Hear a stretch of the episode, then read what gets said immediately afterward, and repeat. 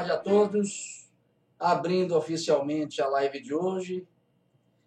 E com um tema, como disse a querida Luzete, com um tema extremamente interessante, urgente, qual foi a palavra que ela usou? Um tema, enfim, relevante para todos nós. E de antemão eu já digo a vocês que eu o trabalharei filosoficamente nesta live, eu abordarei este tema nesta live, tramando, costurando, entretecendo uma passagem bíblica com duas imagens, no caso, uma imagem platônica, descrita pelo grande mestre da academia, claro, Platão, em sua obra de maturidade Leis, e com a imagem védica, precisamente com a imagem do Rig Veda, uma imagem do hino 1 desta obra muito antiga, em que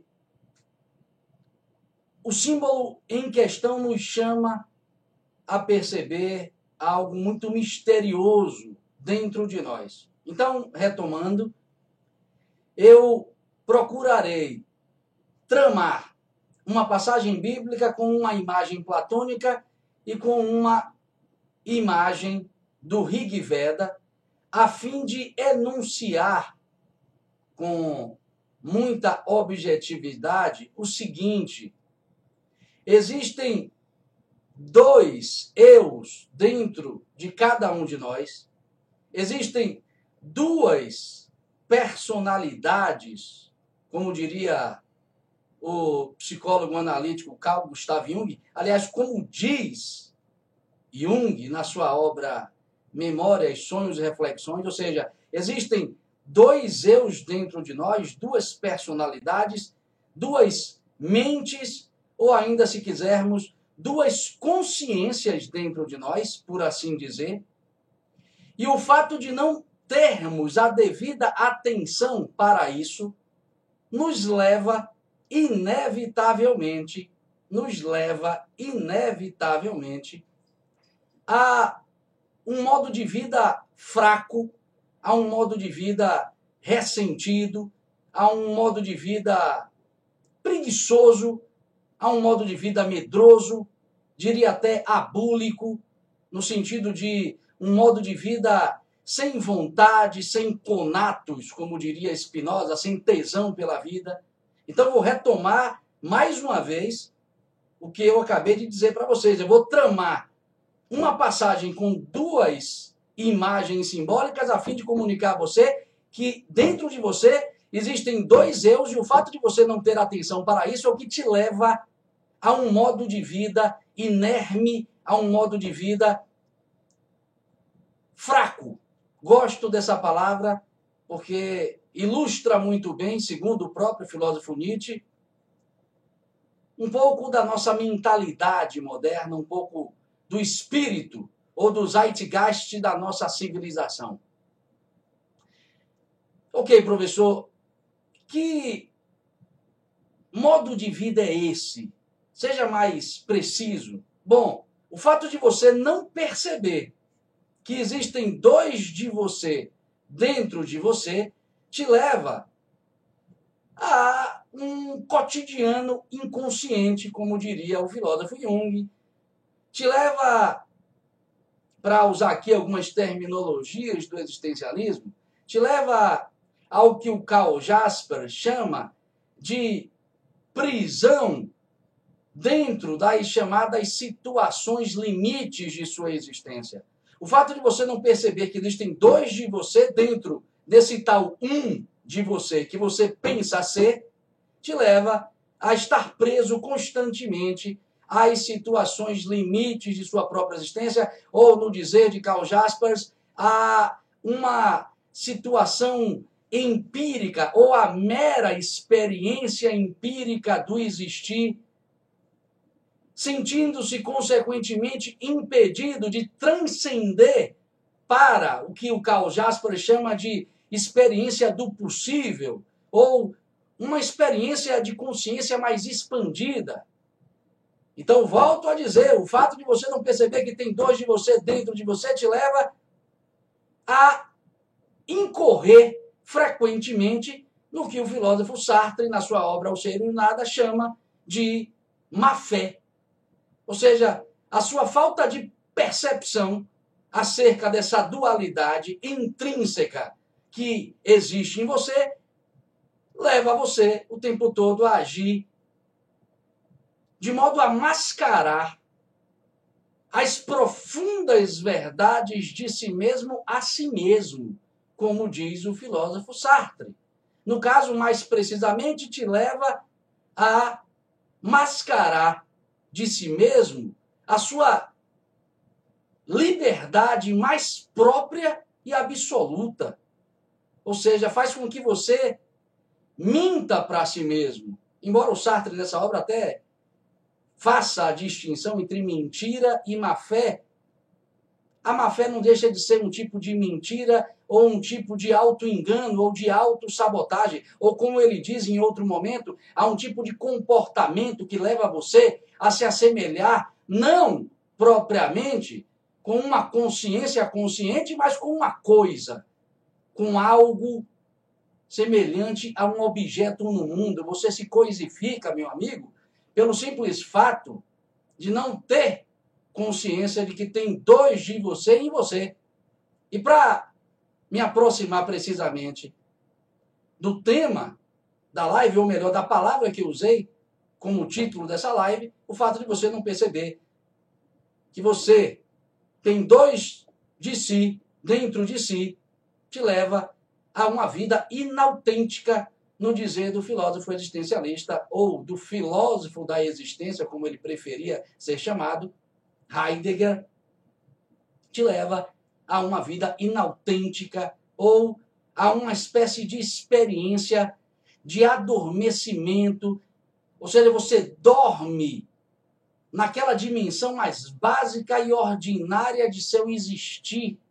Você vive numa espécie de transe dentro daquela experiência mais elementar conferida pela própria vida. E você acaba se reduzindo, como diz o Sartre, como diz o Jaspers, a uma coisa. Você acaba se reduzindo a algo distante do que é efetivamente ser humano. Então, observe as danosas consequências que você acaba vivenciando pelo fato de não saber que existem dois de você dentro de você. Pô, professor, agora eu estou até assustado, porque o fato de eu não ter essa percepção, de ter essa noção, me leva a tudo isso? Exatamente, meu amigo, exatamente. Toda a tradição filosófica ocidental e oriental chama a nossa atenção para esta condição consciencial dilacerante. E eu vou procurar aqui, através de uma convergência simbólica, enunciar para você de modo muito objetivo.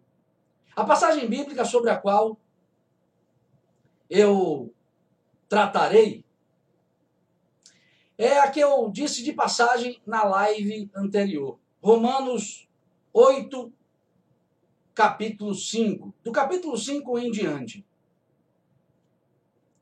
A Bíblia diz o seguinte: quem vive segundo a carne tem a mente voltada para o que a carne deseja.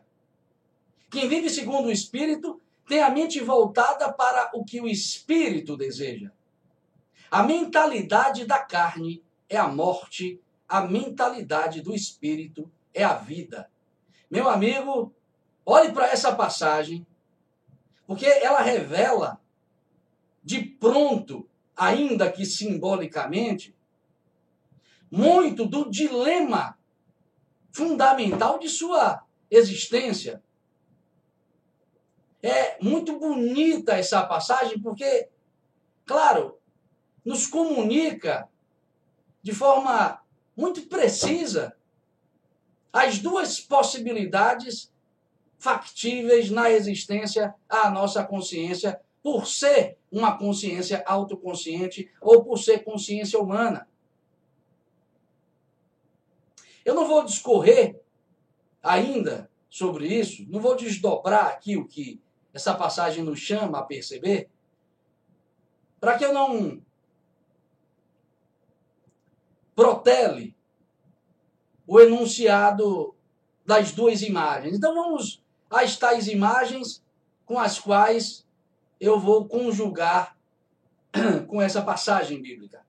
A imagem está na obra Leis de Platão, obra de maturidade do grande mestre da academia, obra de maturidade do principal filósofo da história da filosofia ocidental. O que, que ele diz nas leis? Ele, como de costume, se serve de uma imagem para enunciar um conceito ou para nos comunicar algo muito profundo. A imagem utilizada por Platão é a de uma marionete. Marionete. Aquela espécie de é, geringonça, aquele brinquedo em que nós conseguimos mover os personagens através de alguns fios que se encontram amarrados em nossas mãos. Todo mundo conhece essa brincadeira de criança, muito utilizada em teatros. Platão usa essa imagem para associar a ela a nossa experiência fundamental de existência ou para associar a ela o comportamento fundamental de nossa alma. Platão vai dizer que nossa alma ou nossa consciência encontra-se presa a muitos fios. Dirá Platão, a maioria destes fios são de ferro, são fios ásperos e nos puxam ou puxam a consciência o tempo todo para as paixões, para os ódios, para as vulgaridades, para as mediocridades, para as mesquinharias da existência. Daí porque ele diz que estes fios são de ferro, são fios pesados, são fios ásperos, amarram a consciência e a levam ao desconcerto, aprisionam a alma em experiências densas. Dirá ele, como proposição de saída filosófica, dirá ele que dentre estes fios, eis que encontra-se apenas um, um fio que não é áspero nem de ferro. É um fio sutil, brilhante e de ouro. Este fio de ouro, que ele chama de fio da razão, diferentemente dos outros que nos levam ao desconcerto, que nos levam às experiências densas e grosseiras do existir, este fio nos conduz a uma experiência de maior lucidez, de maior racionalidade, nos conduz à própria sabedoria. E ele usa esta imagem e esses conceitos para, por fim, nos dizer o seguinte: sem que a gente perceba esse mecanismo dentro da gente, jamais perceberemos, diz Platão, que existem dois eus dentro da gente: um eu superior e um eu inferior.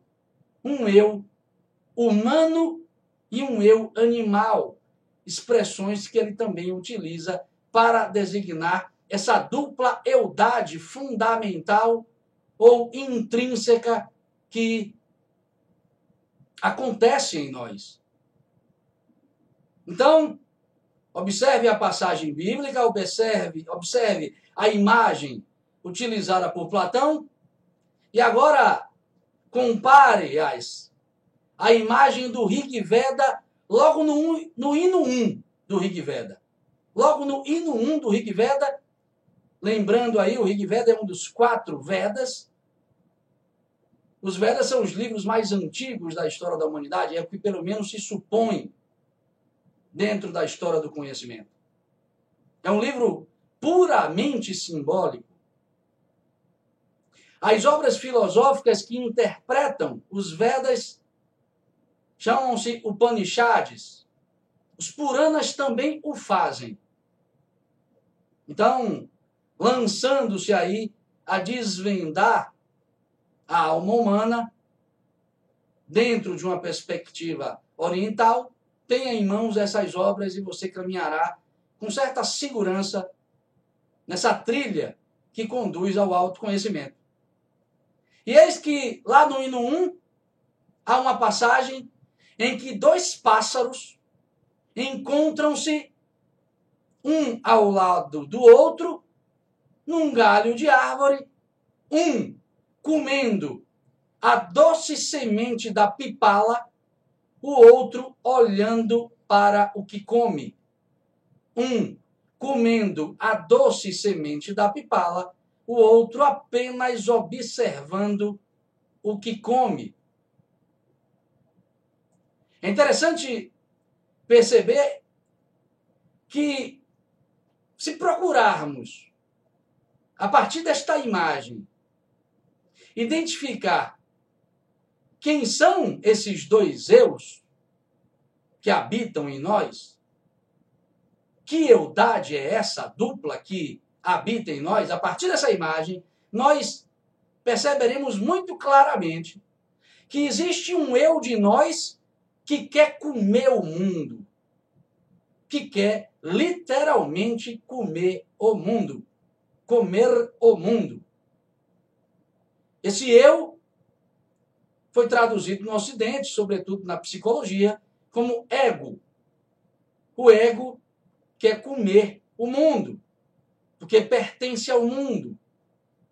Repare que há um eu de nós que inclina-se a devorar o mundo, a tomar posse das coisas do mundo, a se apaixonar pelo mundo, a se apegar ao mundo, a acreditar que pode ter o mundo em mãos como seu. Há um eu de nós que acredita nisso. E é este eu que nos lança nesta aventura de uma vida infeliz porque pautada apenas na conquista de bens materiais, apenas na conquista de êxito profissional, apenas na conquista de sensações, sensações imediatas. Então, o eu que quer comer o mundo apresenta-se muito claramente a todos nós, porque nós, muito claramente, queremos todos os dias comer o mundo, devorar o mundo, tomar posse do mundo, acreditando que com isso alcançaremos a tal felicidade. Felicidade que é dita por Kant em crítica do juízo, perdão, em crítica da razão prática corrigindo em crítica da razão prática e em fundamentação da metafísica dos costumes como uma felicidade falsa porque é animal, falsa porque egóica, falsa porque pautada nos tais imperativos hipotéticos, que é o termo que o Kant utiliza para designar esse tipo de julgamento ou afeição que a nossa consciência egóica tem pelo mundo. Então, observe que, como eu disse, por mais que eu esteja aqui usando uma passagem bíblica e duas imagens simbólicas, a própria filosofia, no decurso de sua trajetória histórica, nos revela conceitualmente muito disso. Ok, professor, E o outro eu? Quem é esse outro eu? Que olha e apenas olha e apenas observa e apenas contempla o eu que come o mundo. O senhor está me dizendo que existe, então, para além do eu que come o mundo, do eu que devora o mundo, do eu que quer tomar posse do mundo, um outro eu que observa este eu? Exatamente. E talvez esteja aí a sua verdadeira identidade. Só que como você não a tem, porque não desenvolveu consciência ou autodiscernimento para ter, você se confunde com o eu que come o mundo, se confunde com o pássaro que come a doce pipala e, por extensão, tem uma vida inautêntica, tem uma vida presa nas situações limites, tem uma vida pautada no modo de vida fraco, ressentido ou agressivo e violento.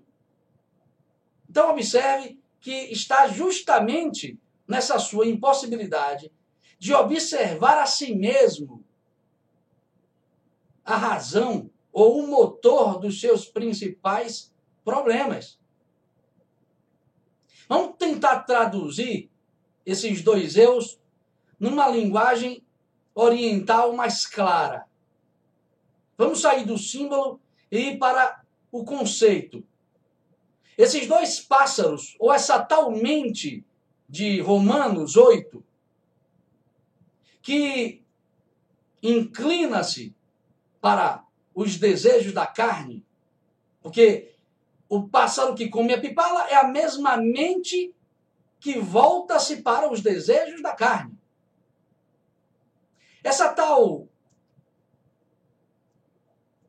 mente, essa tal consciência ou esse tal eu voltado para o mundo, conceitualmente, é chamado na filosofia hindu de kama manas. Kama manas. Kama com K. Traduzindo kama manas do sânscrito para o português, mente de desejos. Mente de desejos. O eu que quer devorar o mundo, o quer porque é a própria operatividade da mente de desejos em você. A expressão já fala por si própria. Mente de desejos. O que é esta tal mente de desejos, professor? É a mente que produz em você uma cisão. É a mente egóica que está voltada, como eu disse, a tudo que diz respeito à dualidade. Camamanas é um tipo de mente voltada para a dimensão múltipla e, em última instância, dual da existência. Ou seja, é aquilo em você que te leva a lidar com um mundo de coisas separadas. É aquilo que te leva a acreditar que as coisas estão separadas. É aquilo que te leva a acreditar que você, tomando as tais coisas separadas para você, te levará à felicidade. Camamanas é aquilo que em você te leva a julgar o mundo, como isso ou aquilo, é aquilo que te leva a julgar as coisas como assim ou assado, é aquilo que te leva a julgar as pessoas como isso ou aquilo. É aquilo que te leva a uma espécie de cisão da própria realidade. Camamanas é um instrumento de computação é, é uma forma de cômputo que a consciência se utiliza para quantificar o mundo. Porque Camamanas está no mundo, pertence ao mundo fenomenológico. Camamanas é a mente que te faz olhar para o relógio, que te faz se preocupar com o tempo, que te leva as ansiedades próprias de quem vive preso ao tempo. É a mente que te cansa de tanto julgar. É a mente que te leva a olhar para as pessoas não a partir do que as pessoas são, mas a partir das imagens que você projetou, construiu sobre elas. Camamanas é um instrumento para o inexorável e inescapável convívio da consciência com a dualidade. Entendi mais ou menos, professor. Então, Camamanas é a mente com a qual eu interajo com o mundo mais diretamente, o tal mundo concreto? Exatamente. É a mente que te conduz às ilusões. É a mente que não está interessada em seus propósitos, propósitos altruístas. É a mente que não está nem um pouco afim do dever que lhe compete viver como ser humano. Ela só tem preocupações consigo própria. Ela não tem preocupações com a consciência ou com o destino humano. Porque ela vive a partir de leis próprias que foram por ela desenvolvidas por milênios ou zilênios de gerações. Como dizem os orientais por muitos calpas, por muitas eras. Ou seja, camamanas é algo que você toma emprestado do mundo para viver uma experiência no mundo. Essa mente não lhe pertence. É um meio, um instrumento, um recurso, ou como diz a própria filosofia hindu, e mais a teosofia e todas as correntes filosóficas que se desdobraram dessa matriz, chama de veículo. Então, Camamanas é um meio, é um instrumento, é um veículo. A palavra para veículo é charira. Então, Camamanas é um veículo chamado charira. Ok, professor, entendi então a fonte ou a matriz desse eu falso. Eu me confundo com essa mente. Claro. E o outro eu? O outro eu, o outro eu, é simplesmente chamado de manas. Observem que, pela própria expressão manas, você pode perceber o sentido ou a significação profunda do que é manas. Tire o cama da, da, da expressão Elimine os desejos e eis que se apresenta a cada um de nós. Manas, ou a mente pura, a mente da unidade, a mente que em você te leva a uma relação com o mundo desprovida de desejos de posse, desprovida de interesses egóicos egoístas.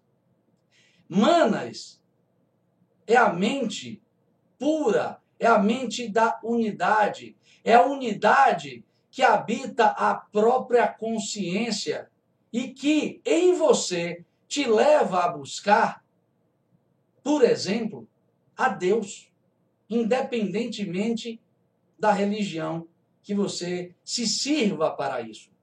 Manas é aquilo em você é aquele seu eu de fundo que te provoca a buscar a Deus, que te provoca a buscar o que é belo, que te provoca a buscar a verdade das coisas ou a verdade de sua vida. Porque tanto Deus quanto a beleza, quanto a verdade, não passam de expressões da unidade. Aquele eu em você que clama por justiça, espero que primeiro dentro de você, ao invés de fazê-lo primeiramente fora, esse eu que clama por justiça é o eu manásico, é o eu de Manas, Porque esse clamor pela justiça é o clamor por uma unidade. Porque justiça é uma expressão da unidade, como dirá toda a filosofia grega e todo o budismo em suas múltiplas variantes. Tudo é um, diz Parmênides, diz Heráclito, diz Platão, diz Aristóteles, diz Plotino, diz Santo Agostinho, diz Santo Tomás de Aquino e todos os seus pares da chamada, da chamada filosofia escolástica, diz Spinoza, diz Kant, diz Hegel. Então observe que a ideia de unidade como fundamento último do existir é um dado de sua experiência. Só que você não está atento a isso. Você sequer reflete sobre como acessar essa dimensão na sua cotidianidade. E justamente por não perceber sequer que existe em você um eu de unidade e um eu de multiplicidade, você acaba se perdendo nesse labirinto chamado vida. Então, Manas, curiosamente, reproduzido, descrito 116 vezes no Rig Veda, de acordo com uma investigação feita pelo professor de filosofia Roberto Calasso, numa obra sobre a cultura védica, intitulada Ardor. Ele chama a atenção para o fato dos hindus, os ários da Índia, Aryavarta, terem se preocupado muito com esta realidade, manas, que nas várias tradições do Oriente também se aproxima da ideia de uma substância que a tudo penetra. Maná é a expressão usada pela cultura polinésia. Maná. O próprio Carl Gustav Jung a denomina de mana, provavelmente tirada de seus estudos sobre essas antigas culturas. Então, maná, mana, manas, diz respeito a uma realidade una, diz respeito a uma realidade atemporal, diz respeito a uma realidade eterna, diz respeito a uma realidade espiritual. E esta realidade habita em você, ou para ser mais preciso, você, em última instância, que está me ouvindo, é um feixe, uma expressão desta realidade. Você é isso e está em Camamanas. Você é, olha a conjugação do verbo ser, você é manas e está em Camamanas. Por isso que você é um crucificado na existência. Você vive o tempo todo sendo chamado para a unidade e o tempo todo imerso ou mergulhado no mundo da multiplicidade. Existem duas forças operando em você, como é explicado através da imagem descrita por Platão. Uma força que te chama à unidade, ou à espiritualidade, ou ao sagrado, e muitas forças que te chamam a viver o mundão de hoje, que por sinal está bastante decorado, confeitado de possibilidades mil de autoesquecimento, possibilidades de esquecimento. Esquecimento dessa unidade. Professor, para finalizar, já que eu sou dois em um, por que eu sou um destes dois, sendo o outro falso? Por quê? Ora, meu amigo, vou usar dois caminhos para te responder isso e finalizar essa live.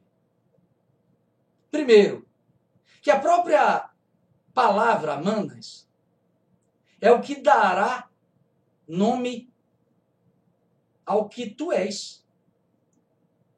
Ser humano. Ser humano. Mano. A palavra humano vem de manais. A palavra humano vem de manas. Se você quiser entender isso com mais clareza, saia do português e vá para o inglês. Como é homem em inglês? Man. M-A-N. Transliteração do sânscrito para o anglo-saxão da palavra manas.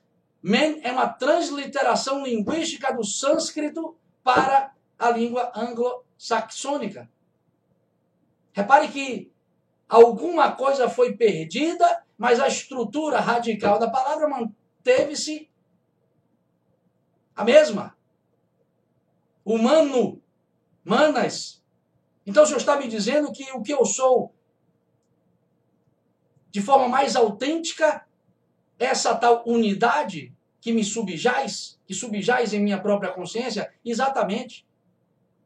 É isso que ele define como humano.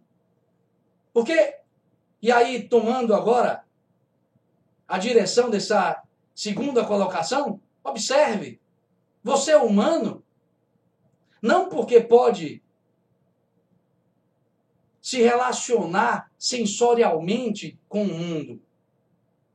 Não porque você pode satisfazer seus instintos, emoções e pensamentos no mundo.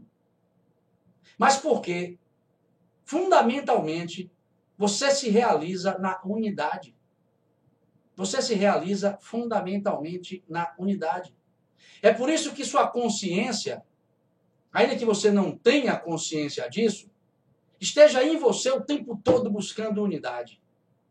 Esteja você consciente disso ou não, você busca o tempo todo completudes, acabamentos, fechamentos de coisas. Você busca o tempo todo unidade. Seja através de experiências pobres, seja através de uma devoção profunda a Deus, por exemplo. Você o tempo todo está buscando unidade e sente angústia, sente desconcerto interior, justamente porque percebe em si algum desencaixe, alguma falta de coerência ou falta de unidade. Porque o que sua consciência quer é unidade. Por que minha consciência quer unidade, professor? Porque ela é uma unidade em si, é um absoluto. E como unidade em si, como absoluto, ela, sua consciência, só se realiza encontrando coisas que efetivamente lhe digam respeito. E as coisas que dizem respeito à unidade só podem ser unidades. É por isso que você busca no mundo unidades para que possa suprir a sua consciência de elementos que possam torná-la ainda mais o que ela é, ou que possibilite que ela torne-se ainda mais autoconsciente. O suprassumo, o cume, o ápice da autoconsciência chama-se iluminação, tanto na filosofia oriental quanto na filosofia ocidental, claro, com o nome de teoses, que é a experiência mística descrita por inúmeros filósofos cristãos do período medieval, como o Mestre Eckhart, por exemplo. Como Teresa de Ávila, como João da Cruz. Então o que eu quero dizer para vocês é que de fato a unidade nos diz respeito como fundamento de nossa existência e só podemos efetivamente nos reconhecer, nos reconhecermos como humanos quando estamos no âmbito dessa busca. Então, reconheça este eu maior, superior, humano, por excelência. Reconheça manas em você para que você possa ter uma experiência mais edificante, mais salutar, mais equilibrada, mais harmônica. Observe que a própria expressão equilibrado, harmônico, nos remete a uma ideia de unidade. Nos remete ao fim da separatividade por meio da conjugação ou por meio da complementação de dois opostos. Mundo e você é uma coisa só. Enquanto você não tomar consciência disso, mundo e você serão sempre duas coisas e te dilacerarão. A dualidade do mundo é o que te dilacera. A percepção de que o mundo não passa de um teatro construído pela vida para que você alcance mais de si mesmo. O não entendimento desta lei te levará, nos leva cotidianamente a esta experiência labiríntica do existir. Então, para finalizar mesmo, procure em você o que lhe chama para a unidade. E o que lhe chama para a unidade é sempre aquilo que nos convida ao alto, a beleza, a verdade, a justiça, o bem, como diria Platão. Essas coisas nos chamam efetivamente a uma experiência de unidade e são experiências que provocam nossa consciência a buscar mais de si. Sem que haja esta mobilização em você, você provavelmente viverá uma vida inautêntica, porque pautada nas diretrizes e nos ditames de seu eu falso, ou nos ditames e nas diretrizes de sua mente de desejos. Então procure autodiscernir-se. Procure autodiscernir-se, descobrir em você o verdadeiro eu. E isso só é possível buscando a unidade das coisas.